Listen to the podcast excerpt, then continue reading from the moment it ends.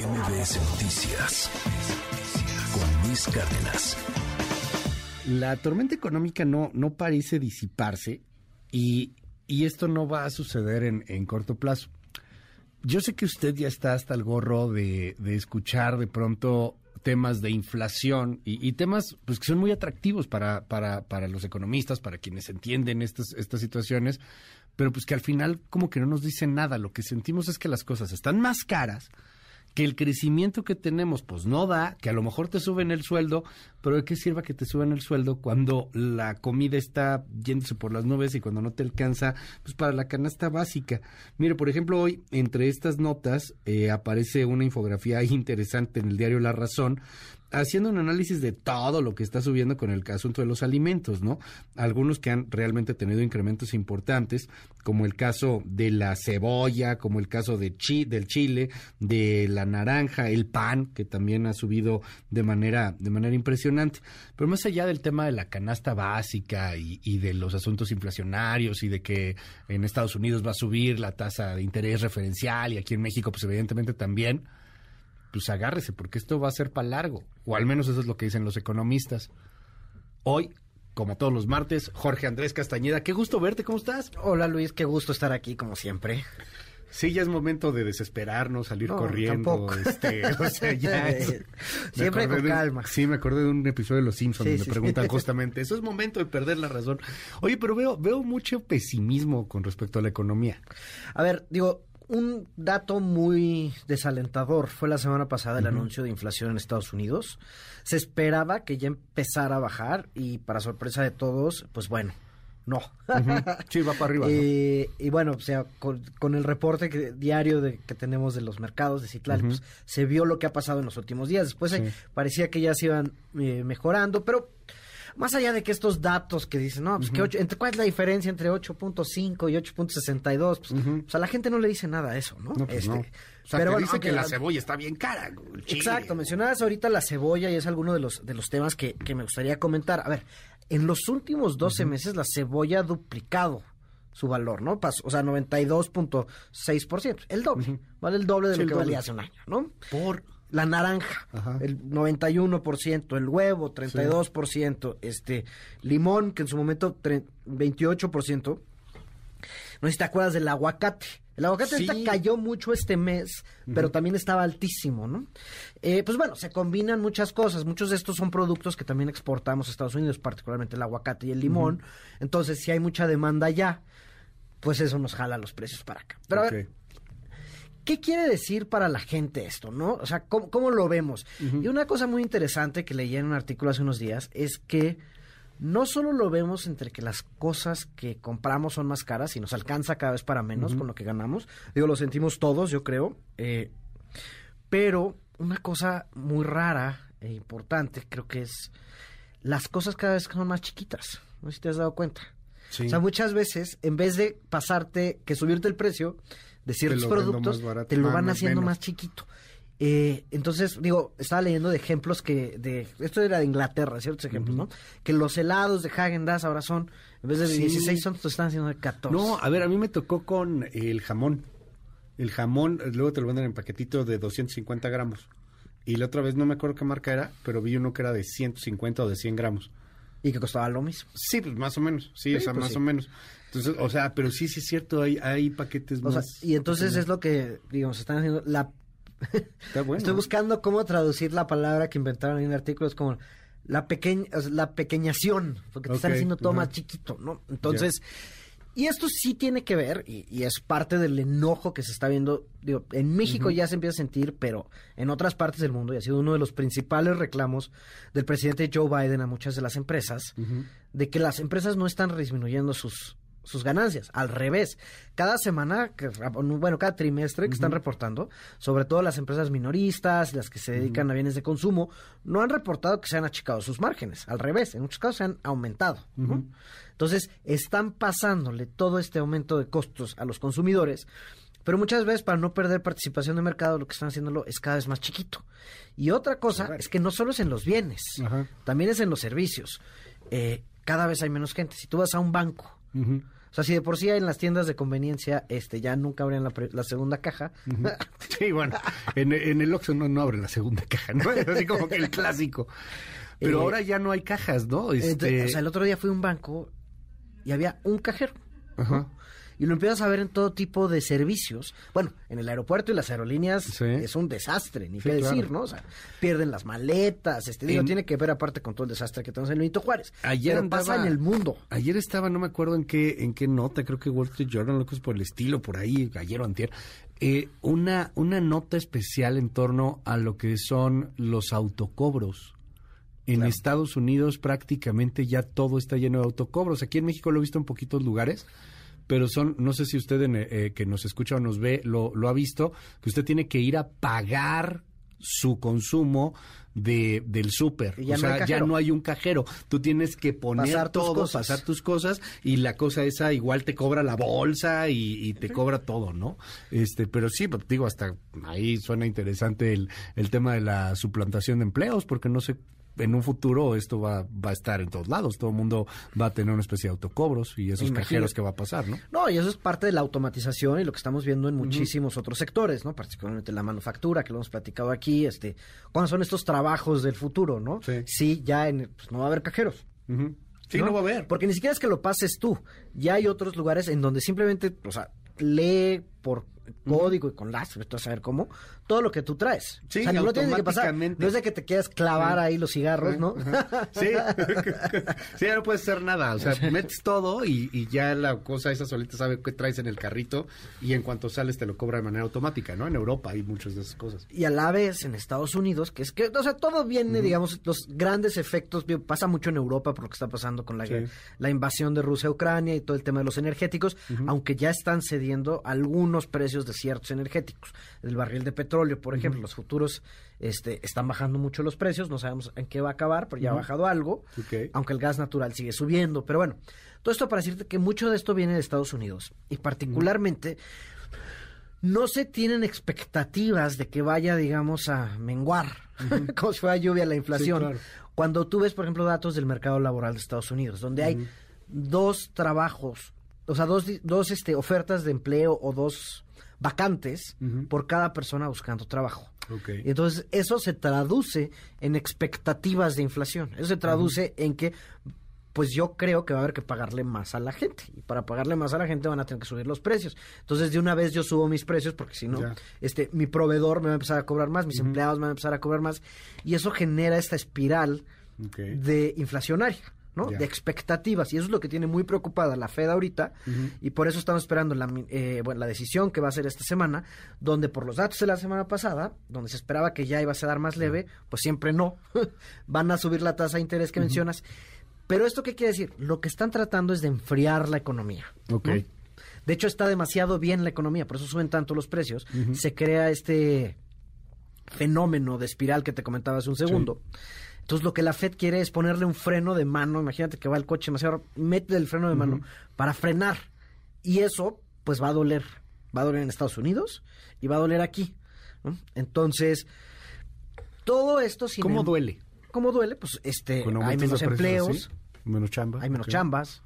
Este, se crean, sobre todo hay menos chambas y la dejan de que decías, o sea, el que... Sí, pues eso es un tema más de inflación, ¿no? De cómo lidian las empresas con la inflación.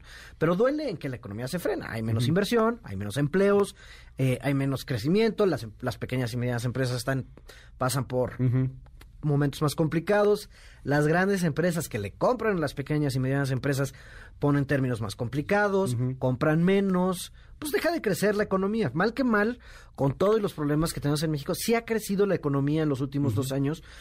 No estamos ni cerca de donde nos dejó antes de la pandemia, pero, ahí vamos. Decías hace rato, y, tampoco quiero ser así como que abogado del diablo, pero decías hace rato, y es cierto, o sea, los márgenes de ganancia pues no disminuyen de las grandototas. Pues hasta ahora no. Sí, pero entonces, ¿cómo está el tema? O sea, te, te tejones porque no hay conejos abajo y arriba van a seguir ganando pase lo que pase. Pues hasta ahora sí, parece ser el caso y por eso, digo, en el tema energético en particular. A nivel social esto suena que puede venir un estallamiento de algo, ¿no? O sea, protestas, cosas por el estilo, ¿no? Pues bueno, el tema de los energéticos, que era el más grave y preocupante, sí hubo un problema en Estados Unidos en el que las empresas petroleras reportaron ganancias eh, Shell, que digo, bueno, no es estadounidense, pero casi todo vende ahí, uh -huh. 11.500 millones de dólares en un trimestre de ganancia. ¿sabes? ¿No? Eh, claro, llevaban 10 años perdiendo lana. Uh -huh. Bueno, entonces dicen, ahora voy a hacer mi agosto. Pero entonces tuvo que salir el gobierno de Estados Unidos, el mismo presidente Joe Biden, a decir, oigan, no están ya bajaron los precios del petróleo, tiene que bajar la gasolina y ustedes no están bajando la gasolina, pero claro, como hay una máxima en todo esto de la inflación y es que se mezcla con la política y si algo le pega mm. a la popularidad de un presidente es, es el precio de los energéticos. Claro. Uh -huh. No solo es los precios, es más, hay teorías con las que yo estoy uh -huh. bastante de acuerdo y ves uh -huh. los datos y es, es, es bastante obvio. La caída en la popularidad de Enrique Peña Nieto no fue la Casa Blanca, no fue Ayotzinapa, fue el gasolinazo. Fue la, ajá. Sí, la crisis económica. Que, que no hubo crisis económica. Nada más momento, subió ¿no? mucho el precio de la gasolina. Y la, la popularidad de un presidente, sí, de un gobierno, razón. está totalmente relacionada con el precio de la energía, en particular de la gasolina en Estados Unidos. Eh, en Estados Unidos ve, veo y muy aquí difícil también, que pase, por eso ¿no? subsidian. Pero, ajá, eh, ¿qué, ¿qué, tanto es esto eh, muy tentador en un control de precios? O sea, en, en países eh, que pueden llegar a ser extremadamente populistas, caso de México, caso de Brasil que tiene elecciones pronto, eh, caso de Colombia, por ejemplo, que ahora tiene un gobierno populista un poco más con Gustavo Petro. O sea, ¿qué tanto ves esto en Europa? Por o sea, también el, el asunto de, de, la tentación que puede llegar a tener un gobierno. Ah, está muy cara la gasolina, pues yo pongo el precio, pues yo pongo el precio de la cebolla y cómo la ves. A ver, ya, pa, el... ya pasó esos experimentos, no han bueno, salido nada ahorita, bien. Ahorita está pasando en México. Uh -huh. O sea, con el estímulo fiscal que da la Secretaría de Hacienda. Con la gasolina, A la más. gasolina. Uh -huh. Sí, pues es gigantesco. ¿eh? Claro. Este, digo, hay, hay, varias estimaciones. Son 300 mil millones de pesos que nos va a costar uh -huh. este año. Es una lana. Hasta ahorita. Hasta ahorita, ¿no? Es una lana. Eh, y también el gas natural y el gas LP, todos esos ahorita tienen subsidios y el diésel. En Europa se ha hablado de cierto control de precios, sobre todo el gas natural, okay. y ha habido ciertas medidas. En Estados Unidos es prácticamente imposible. O sea, uh -huh. en Estados Unidos un, un, día de subsidio a la gasolina sí, claro. son trillones de dólares. Uh -huh. ¿no? Este, no me quiero imaginar ni cuándo. Eh, y, y, digamos va en contra de, de, uh -huh. de, del mantra de la economía sí, claro. americana, subsidiar las cosas, en particular la gasolina, aunque hubo ejemplos como en eh, finales de los 70 uh -huh. con la crisis del petróleo y yeah. que hubo que hacer eh, racionamiento, etcétera. Ahora, en varios países de América Latina sí en efecto ha habido estos subsidios. Uh -huh. y son muy populares porque la gente pues todos estamos eh, sí. contentos de pagar menos por la gasolina. Digo en Venezuela llegó a ser que la regalaban costaba centavos el litro no este no y en ese momento te vale gorro que la inflación y la crisis y la economía global y que lo que se pues, está barato no y gracias a Chávez y, y, ahorita aquí en, en, México se ha subsidiado y se le ha metido mucha lana a la gasolina. Ahora no hay economista que uh -huh. no esté de acuerdo en que subsidiar la gasolina es quitarle dinero a los pobres para dárselo a los ricos. ¿No? Eh, o sea, la gran parte de ese uh -huh. dinero se va a quienes, a los que tienen una trocota. Sí, claro. Ajá. Los que usan transporte, pues no, este, no se benefician uh -huh. tanto de ese subsidio. Tú tienes una trocota que de ocho cilindros, sí, claro. este, pues sí. Sí, pues me sale un poco más barata la gasolina. Te sale barata la gasolina y sobre todo ese dinero que no se está utilizando en otras cosas. O sea, ya. digo, no quiero poner el ejemplo, pero si ya me llevas ahí. No vacunaron a los niños, pero estamos subsidiando la gasolina. Sí, ¿no? ayer o sea, salió en el Universal justamente no ese hay, tema. O sea, se dejaron de vacunar casi que, o sea, es 90% de los niños no tienen el esquema completo, pero la gasolina está regalada. No, y bueno, Entonces, pues hoy estamos contentos, pero a mediano y largo plazo, pues qué consecuencias tiene esto, ¿no? Ahora, para, para cerrar, Jorge, en, en, o sea, lo que viene, en, en los próximos dos años, eh, ¿se antoja una situación complicada? Es muy difícil de predecir exactamente qué va a pasar. Vamos a ver qué dice la Fed esta semana. Y porque van a publicar no solo su decisión de ahorita, sino como que una perspectiva a mediano plazo se esperaba que empezaran a bajar las tasas de interés el año que entra. Uh -huh. Eso ahorita se antoja complicado con los datos uh -huh. de inflación que vimos la semana pasada. Y como te decía, lo que hagan los gringos es lo que vamos a hacer todos. ¿no? Okay. O sea, todos nos tenemos que cuadrar y seguir esa, esa tonada. Uh -huh. Entonces, eh, va a dejar de subir la inflación probablemente, pero se va a mantener a niveles altos. Pareciera más tiempo del que se tenía previsto hace algunas semanas. Y eso quiere decir que la recesión auto que tenemos que inducir uh -huh. para limitar la inflación, o sea, que los bancos centrales tienen uh -huh. que inducir para va a durar un poquito más quizá de lo que se tenía pensado, pero todo esto puede cambiar y depende de los resultados electorales de Estados Unidos, depende de noviembre, ¿eh? de noviembre, de noviembre que vienen ahorita y depende de un montón de cosas que están pasando al mismo tiempo. Eh, depende de qué pasa en Ucrania, si sigue la ofensiva de, los ucranianos apoyados por Estados Unidos ganando pues territorio. aceptar el plan del presidente. Eh, pero van a la parte de los alimentos se va a aliviar mucho, ¿no? Porque mucho de él es el granero del mundo, Ucrania. Mucho del trigo venía de ahí. Entonces, si eso se empieza a liberar, pues quién sabe qué puede pasar. También puede empezar a, a disminuirle. También tiene que ver muchísimo qué pasa con el invierno europeo que esa es ahorita la gran incógnita por los precios de los energéticos. Y, y, déjame cerrar con ese tema también, porque ayer en el Congreso Europeo, Úrsula eh, von, ahí se me fue el, se me fue el apellido, perdón, von, ajá, Úrsula von der Leyen, perdón por la pronunciación, la presidenta de la Comisión Europea señalaba la posibilidad de poder hacer negocios con Chile, México y Nueva Zelanda, concretamente, ¿no? este Curiosamente no mencionó a Bolivia, por ejemplo, en el asunto del litio, pero sí a Chile, México y Nueva Zelanda como una posibilidad para tratar de eh, pues tener eh, posibilidad, valga la redundancia, en torno al tema al tema energético. Como que siento, no sé, te lo quiero preguntar, que son estas oportunidades que estamos perdiendo. Ya nos habías contado una, la gringa con los subsidios que están dando los estadounidenses a la energía verde. Y bueno, pues aquí se abre otra posibilidad en donde nos están mencionando, aunque pues parece que no estamos dando la confianza necesaria en el mundo. Ah, bueno, eso es o sea, es esto de los, europeos. Si el Congreso Europeo es algo bastante súper. Sí, claro. Pero sí, en efecto, hay posibilidades eh, muy importantes de aumentar, digamos, eh, nuestro comercio con grandes con otras partes del mundo. Uno de estos tiene que ver con el gas natural eh, el, y sobre todo la exportación del gas americano a través de puertos mexicanos se anunciaron, fue muy chistoso. El día que se anunciaron la, eh, las controversias y los paneles sobre el sector eléctrico, ese mismo día compañías americanas estaban anunciando grandes inversiones en plantas de LNG en el Pacífico mexicano para exportar gas sacado en Texas al sudeste asiático.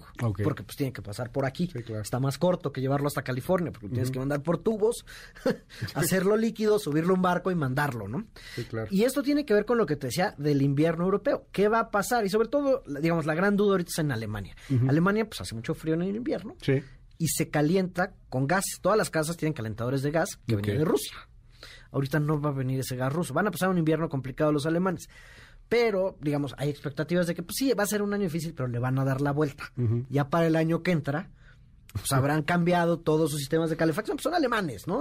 Sí, claro. ah, electricidad, vamos a ver. Y si eso pasa, que eso va a tener eh, implicaciones a largo plazo sobre los precios de los energéticos y por ende sobre la economía global. Muchísimas gracias, querido Jorge Andrés Castañeda. Te seguimos en tus redes. Jorge Acas, ahí estamos todos eh, en Twitter eh, y en El Economista. Te leemos hoy ahí en El Economista, ¿no? ¿Hoy publicas? Mañana. Mañana, perdón, todos los miércoles ahí la columna de Jorge Andrés Castañeda en El Economista. Mil gracias, querido Jorge. MBS Noticias con Luis Cárdenas.